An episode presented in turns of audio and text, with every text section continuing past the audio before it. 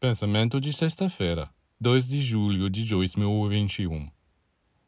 Os órgãos de nosso corpo concordam em trabalhar juntos em harmonia para o bem de todo o nosso ser.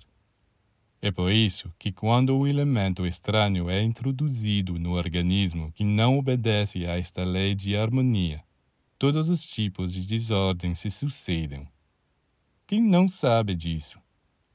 Mas então, por que não entender que isso é o que também acontece no campo psíquico?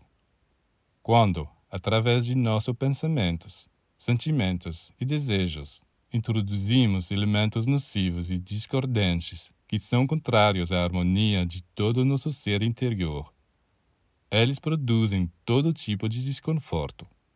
É por isso que, quando você se sente perturbado, atormentado, em vez de procurar causas complicadas para justificar seu estado.